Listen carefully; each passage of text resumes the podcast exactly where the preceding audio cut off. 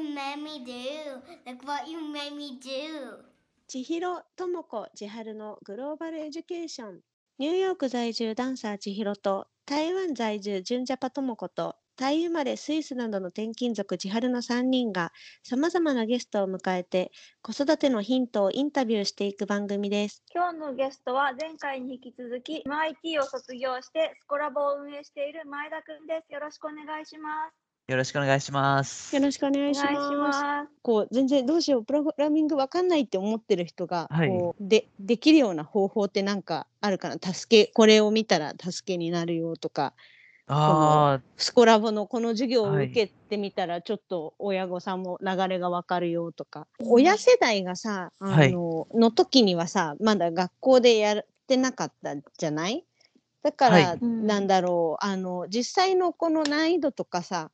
とかよりもみんなはい。経験したことないから、多分親世代もどうしていいかわからない部分がすごく多くて、でだから教えられないからじゃあなんか習い事みたいな流はい。れ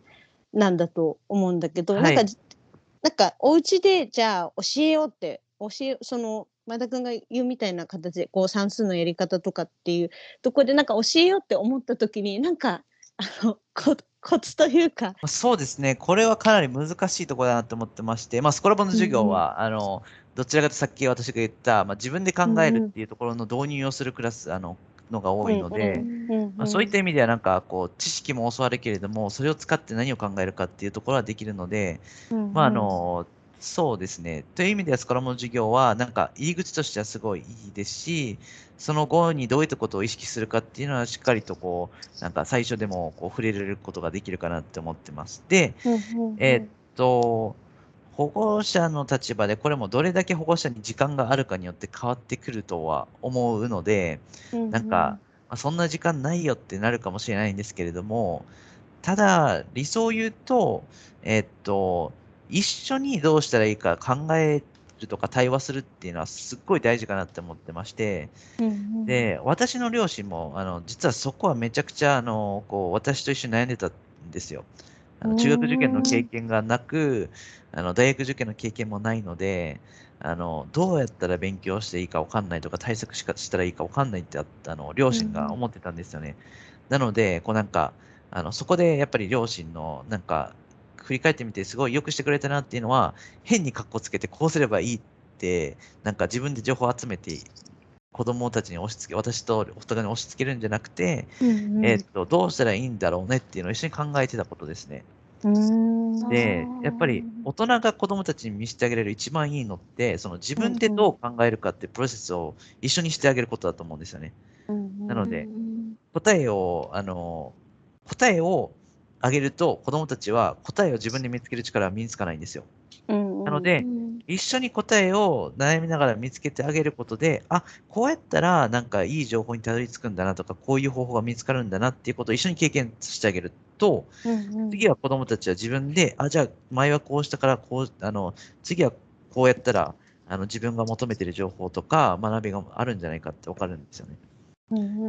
なので、ちょっと長くなったんですけれども、なんか、プログラミングがわからないこそチャンスだなと思っていて、そのわからないなりにどうやったらいいかっていうのを子供たちも巻き込んで一緒に探していく。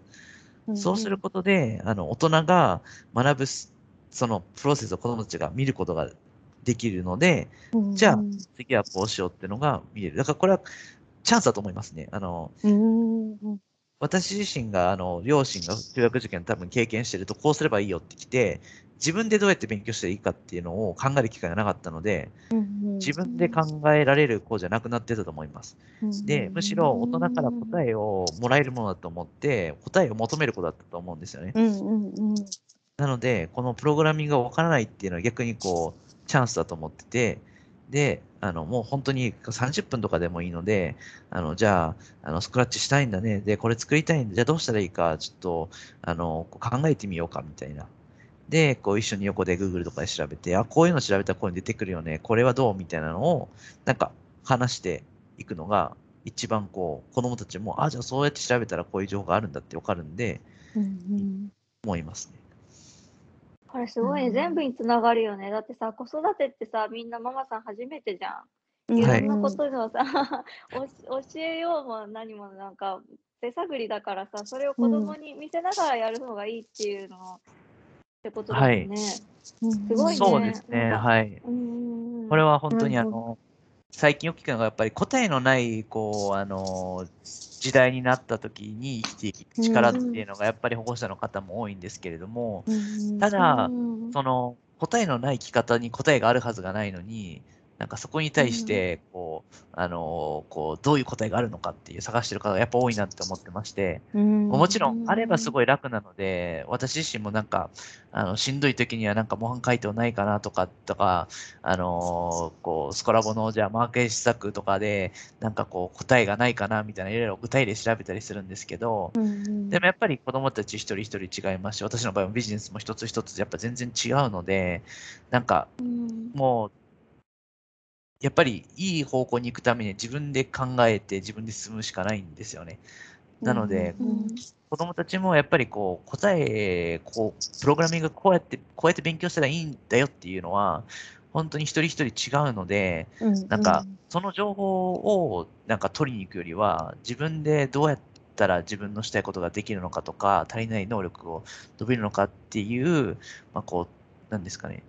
あの地図じゃなくてコンパスを持つことですよね。自分でこう、決められる要素素養があるっていうのが、時間がかかるんですけど、やっぱり一番大事な気がします。あれ中学校の先生も言ってたよね。答えとかやり方を教えるんじゃなくてこう、なんだろう。自分で探させる。遠回りさせるのが必要だよって言ってたのとなんか通じる感じがします。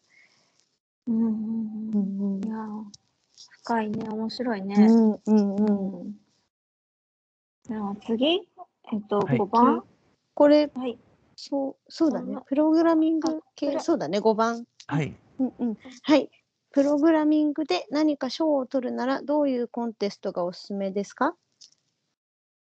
えーっと、ここに関しましては、賞を取るなら、まあ、まず一つ目の、あの、多分、えーっと、ここの質問の前に二つほど、あの、私から逆に質問があるべきだなと思ってまして、一つは、えーっと、うん。その、えーっと、お子さんは、お子様は、えーっと、プログラミングに興味がありますかっていうところと、うんうんうん。えーっうんと、それがないなら、プログラミングで何かを作りたいっていうところの目的と興味を出すことから始めるべきだと思ってまして、うんうんで、うん。えっと、コンテストもこれはやっぱり子供たちが選んで自分でやりたいと思う。で、そこに対して自分でこうなんか、あの、自分でコンテストに参加したんだから頑張るっていうところをなんか納得してやることが大事だと思うので、うんうんえっと、まあ、その意味では、えっと、プログラミングのコンテストの前に、いくつかこう子供たちがあのこう考えるべきことがあるのかなと思います。ただ、えっと、具体的にじゃあどういうのがおすすめかっていうのも実は、えっと、いくつか、えっと、ありまして、えっと、ちょっと待ってくださいね。前に私が一回まとめたことがあるんですけれども、えっと、本当に子供たちの、えっと、興味関心によって全然違うんですけれども、うん例えば、えっと、あの、一番、まあ、メジャーな、最近メジャーなものとかでいくと、テックキッズグランドピプリックスっていうのがありまして、えっと、これは、まあ、スクラッチで作った作品をこう、いろいろ、あの、こう、みん、なんですかね、あの、自由形式で、あの、こう、エントリーしてやるっていうものがある、あの、あるコンテストで、えーっと、まあ、規模がでかいのといろんなこうスポンサーとか、あの、地域との連携とかがあるので、まあ、すごいしっかりとしたプログラムで、かつ、あのー参加証明書とか、あの提出したあの作品に対してのフィードバックがあったりするので、うんうんまあ、すごいいいですね。で、あとは、あの、す最後の、あの、プレゼント買って、渋谷の光への、なんか、でっかいホールでやってるみたいなので、まあ、こ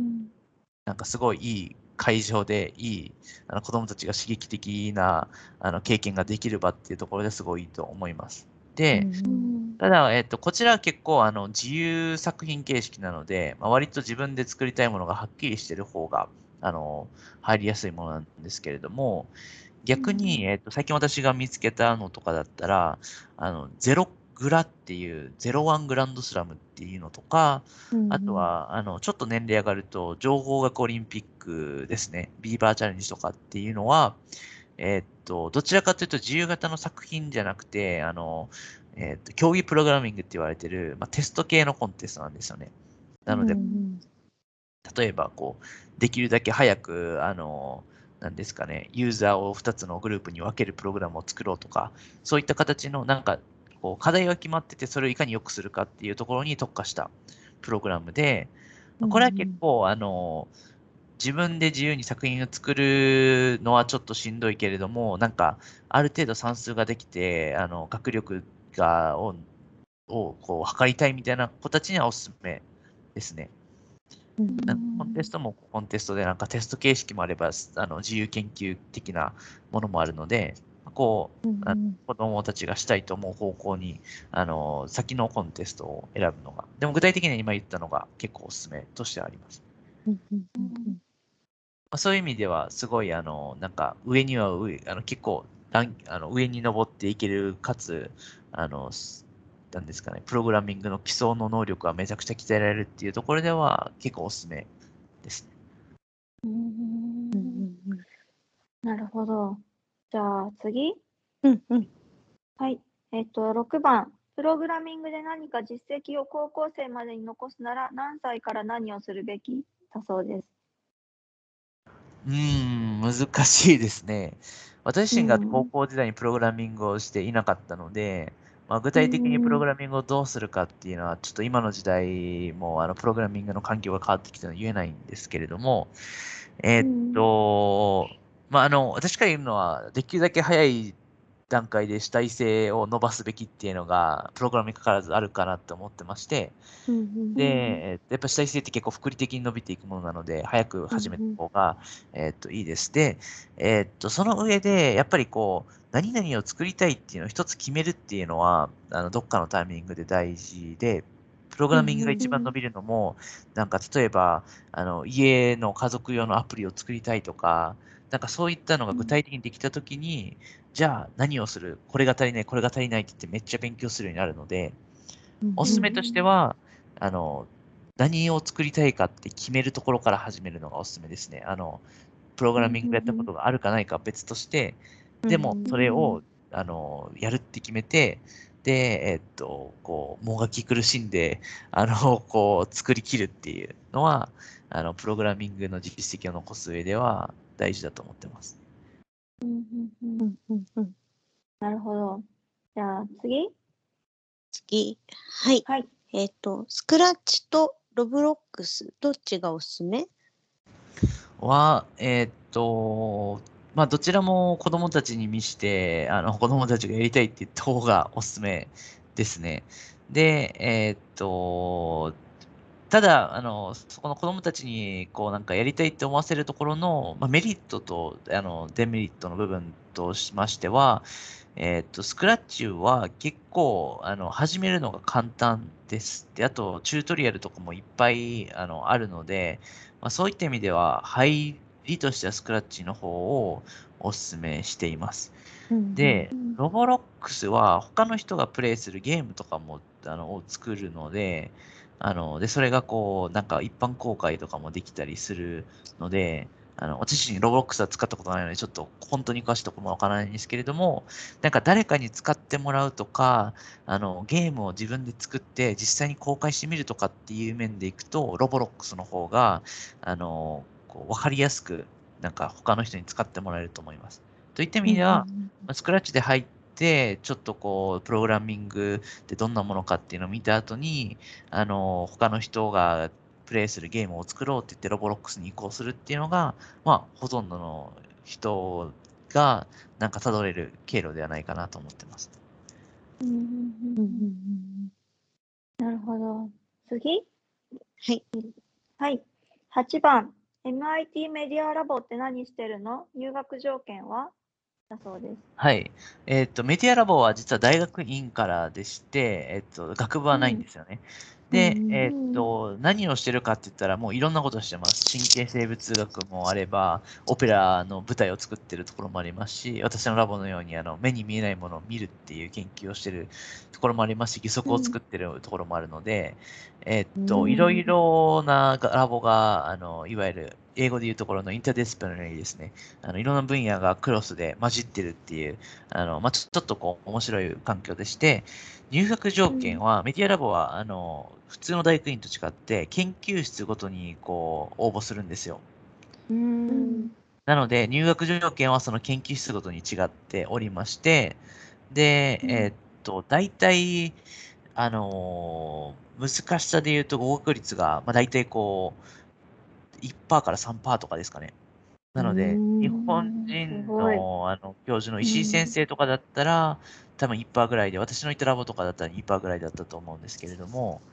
えーっと、入学条件はもう本当に、そのラボのメンバーが、あの、情報、その集まってきた入試の情報を見て、えーっと、入試の情報っていうか、あの、いわゆる履歴書であったりとか、あの、過去に書いた論文であったりとかっていうのを見て、えーっと、なんか、上から順位付けして面接して決めるっていう風にしてます。なので結構、あの、これをしたらいいとかはなくて、ただただその年に応募された人の上から、なんか一人か二人がそれぞれの研究室に取られるっていう風な形になってます。なるブラックボックスな、ブラックボックスです、結構。なんかあれだよね、社会人の人もいたりするよね。はい、あのー海外の大学に結構社会人経験してから来る人も多くて、例えばうん私が入った年とかだったら、結構30代の人とかも多かったですね。私の、あのーラボの同級生とかだったら、私が大学卒業してすぐだったんですけど、彼は、えーっと、なんかスタートアップ3社で働いた後に Amazon で働いて、メディアラボにたどり着いた風な人で、まあ、一旦社会人して、そこそこなんか、あの、仕事もできたけど、やっぱ研究したいっていう人が、あの、戻ってくるっていうのはパターンとしては多いですね。うん。じゃあ次。はい。9はい。番、大学入試のエッセイはどんなことを書きましたか？ああ、結構私のエッセイ、あの、多分めちゃくちゃ面白くなくて、あんまり良くなかったと思うんですけど、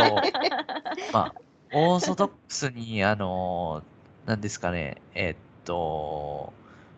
なえっと、生物学オリンピック頑張った話とか、なんか文化祭うん頑張った話とか、そういうのを書いてましたね。で、えー対策自体、私自身、あの、ルート H っていうところに、ああの、あ、半な年ほど行っ。てまして、うん多分、陽太郎も、あの、言ってたと思うんですけれども、えっと、まあ、やっぱり私も、あの、含め、日本の高校に行ってると、英語のエッセイの書き方って学ばないんですよ。うんうんなので、もうめちゃくちゃ下手な、あの、なんか、感想文みたいなのがバーンって最初出てくるので、うんなんかそこの対策としては、やっぱり、あの、必要になってくるかなとは、日本、日本の学校で、あの、育った人は、あの、必要になってくると思います。ただ、アメリカでなんか普段からエッセイ書いてるような子たちは、そんなにいらないのではないかなとは思ってますね。うん実際どれくらい1年間ぐらい通うの？ルート H にはみんな？は、私はでも大体半年ぐらいでしたね。で、あの、うん大体、その、受けるサポートも基本的に私がエッセイ書いたのを出して、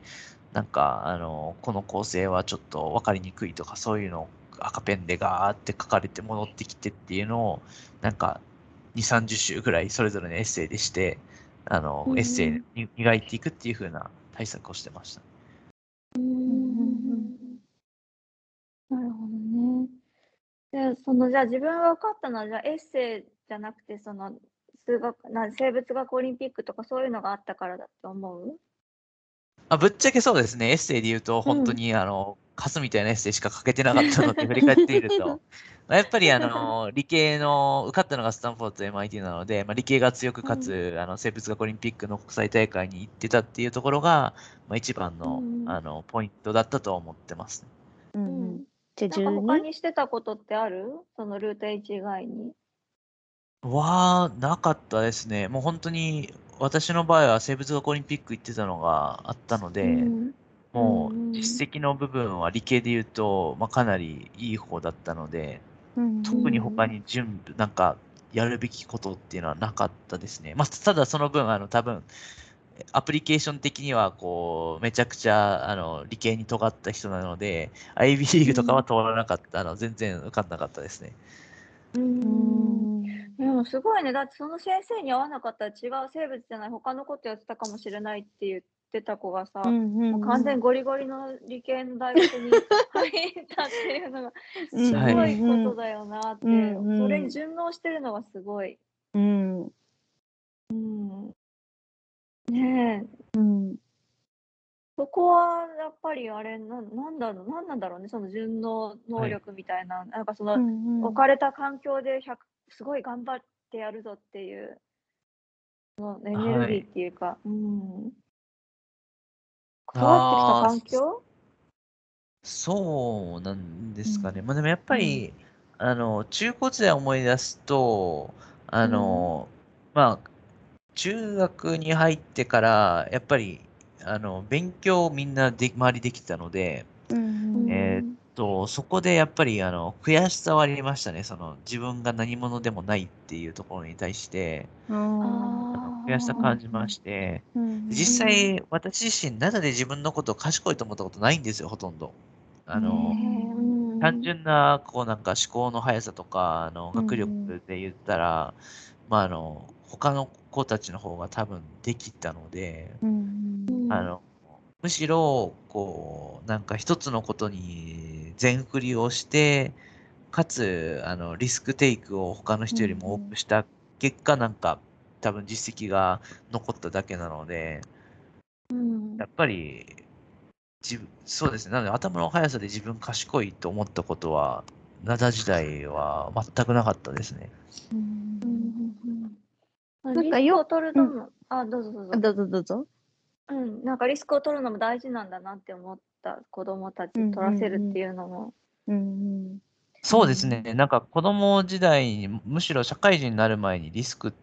を取った時に、実はマイナスサイドってほとんどないなって思ってまして、うん。まあちょっとププライドが傷つくぐらいじゃないですか。うん。まあでも、ね。あの、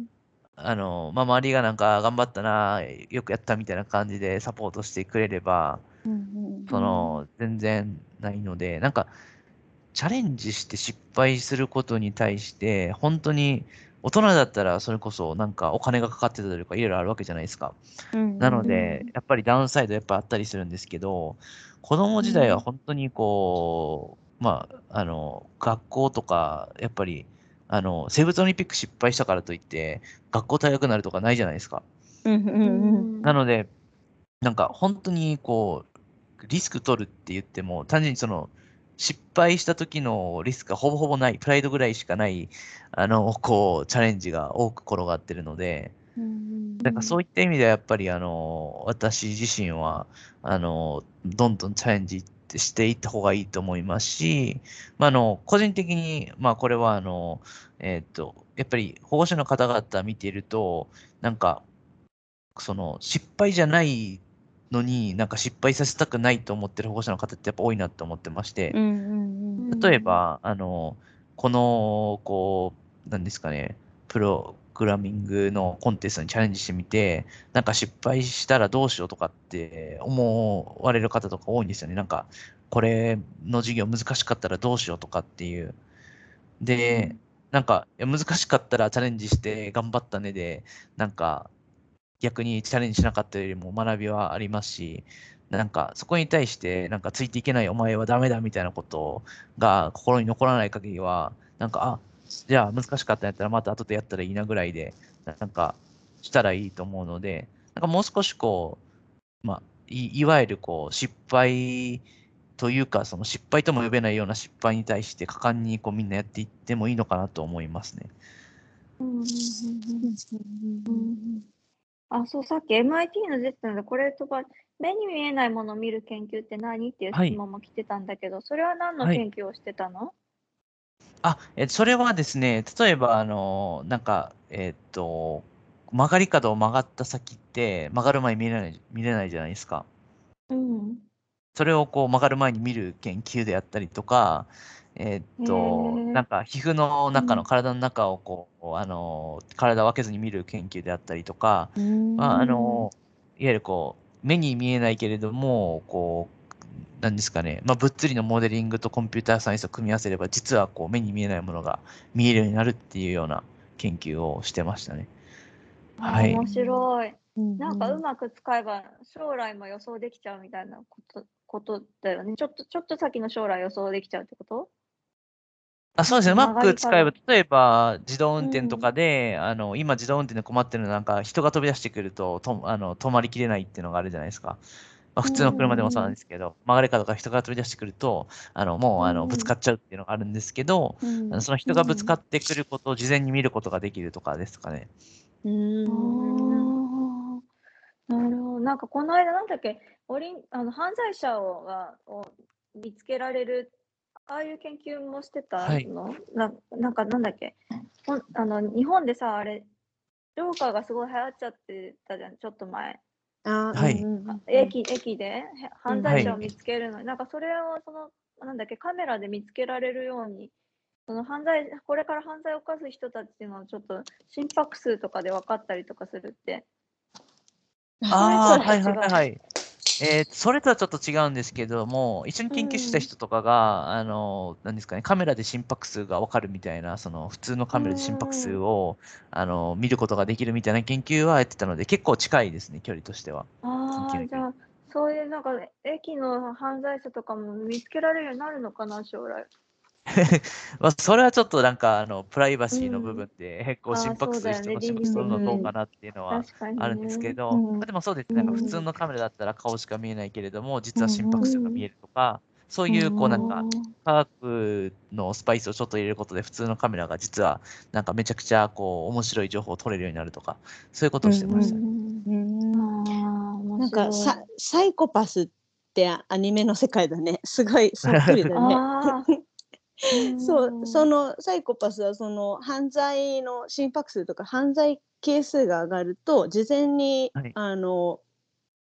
あのやっつけてしまうっていう世界の話で、うん。うん。はい。まあそうですよね。なんかうんう、ん。そういうちょっと、まあ、い使い方が怖いとなんかうんうん。監視社会みたいになっちゃうんですけれども、まあいい、うんその、いわゆる危険をこう防ぐとか、そういったような、あの、こう、テクノロジーの一部として開発してたりしました。うんうんうん例えばさ、子供がそういうのをやりたいってテクノロジー作ってみたいってなった時に、親がそれを教えられない場合は、どこに連れてったらいいんだろうって思うんだよね。その MIT メディアラボとかだと大きくなったらまあ自分で勉強して試験受かっていきなさいってなるけど、はい。小学校、中学生の子がそういうのを作りたいってなった時に、どう、なんか行き場所ってあるの？ああ、これめちゃくちゃなんか難しいことだと思ってて、やっぱりメディアラボうんの研究とかってめちゃくちゃ予算あるんですよ。うんなので、こう、じゃあ作りたいってなっていきなり作れるかっていうと、そうではないですよね。なので、うんえっと、アメリカとかだったらできるのは、あの大学のラボで、例えば高校生とかだったら、お手伝いさせてくれませんかって言ってさせてくれるところは結構あると思います。あーメッセージ送って大学に。そうですね。あの、なので、えっと、まあ、日本でも結構してる子たちもいるんですけど、うんうんえーっと、なので、こうなんかその場にいたいっていう時には、えーっと、高校生とかであれば、あの、なんかひたすらいろんなラボに DM を送りまくって返事を待つっていうのは一つの方法ですね。うんでえーっと、小学生とかだったら、あの、まあ多分、いきなり研究って言っても、あの、受け入れてもらえないので、うんえーっと、うんやるとすると、あ、でも受け入れられてるところもいくつかあるんですけど、実は、うんあの、うん私の知ってる子供たちで。でもうんう、んえーっと、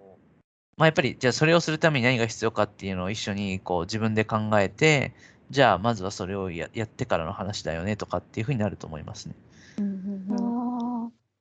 ー。それは基小本学アメリカ？あアメリカ？あ日本ではそういうのはえーアメリカも、えーっと、日本は確か、えーっと、政府がやってる、あの、ジュニアなんとかっていうのがあるんですよね。えーっと、JST で見ると、ジュニアドクター育成塾ですかね。うーんっていうのがありましへて、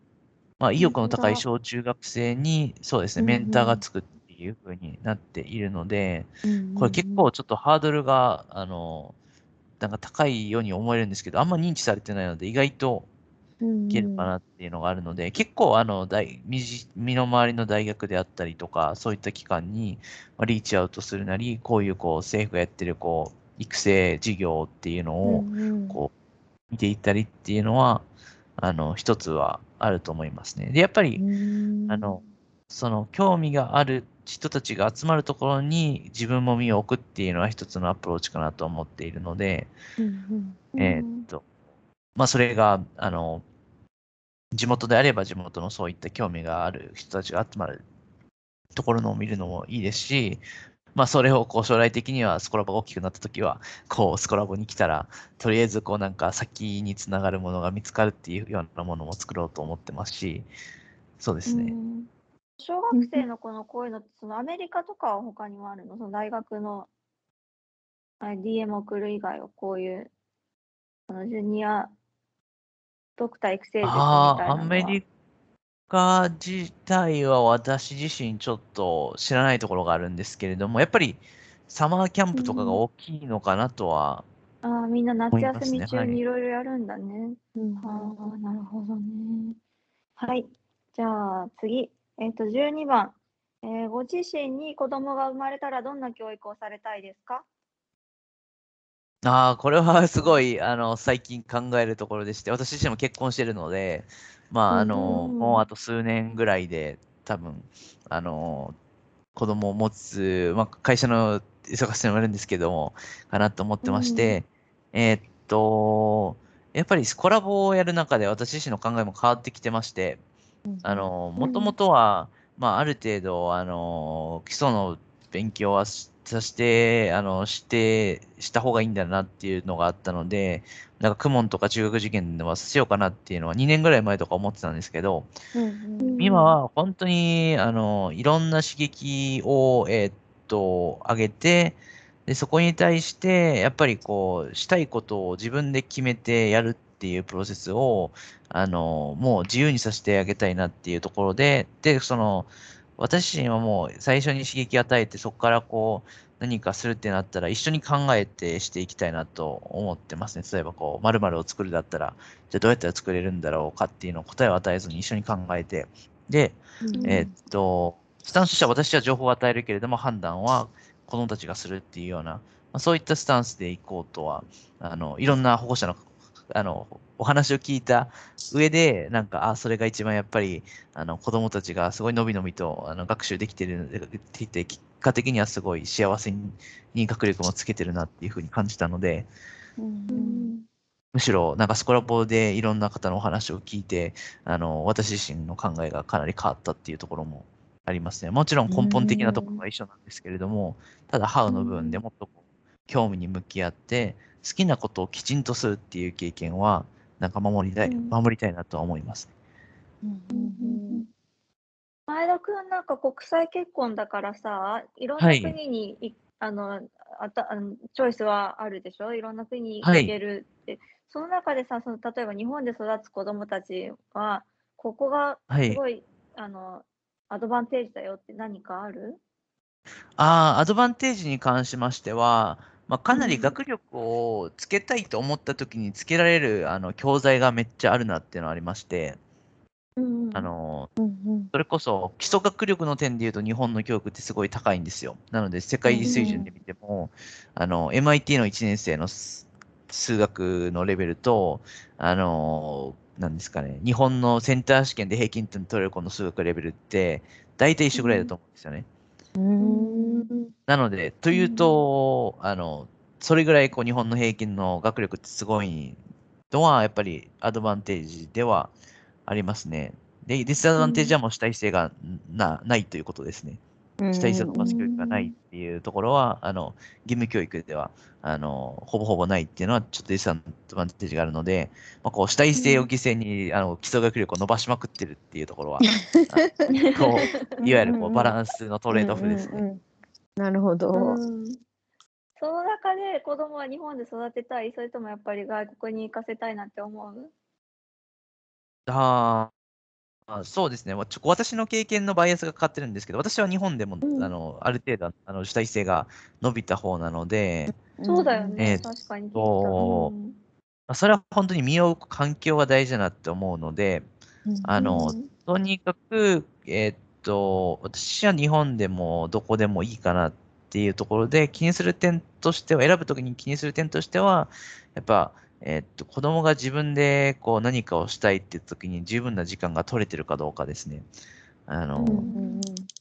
なので、ちょっと最近、あの、じゃあ、プログラミングが義務課程になったとか、あの、文部科学省が、あの、ちょっとこう、子供たちが学ばないといけない教科を増やしたときには、ちょっと、あ、このカリキュラムは嫌だなって思ったりはしますね。その、過保護すぎて、うん。あの、本来自分で考えるべきなのが、もう、あの、これもこれもこれもこれもこれもみたいな感じで、こう、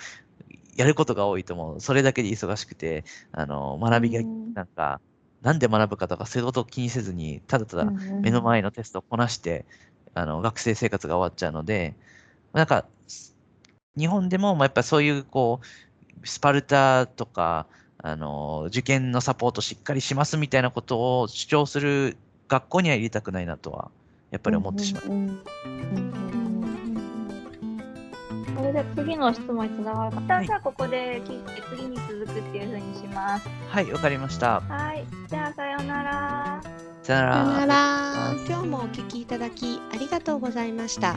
グローバルエデュケーションで取り上げてほしい議題や相談、質問などございましたら、ぜひメールでご連絡ください。それでは、さようなら。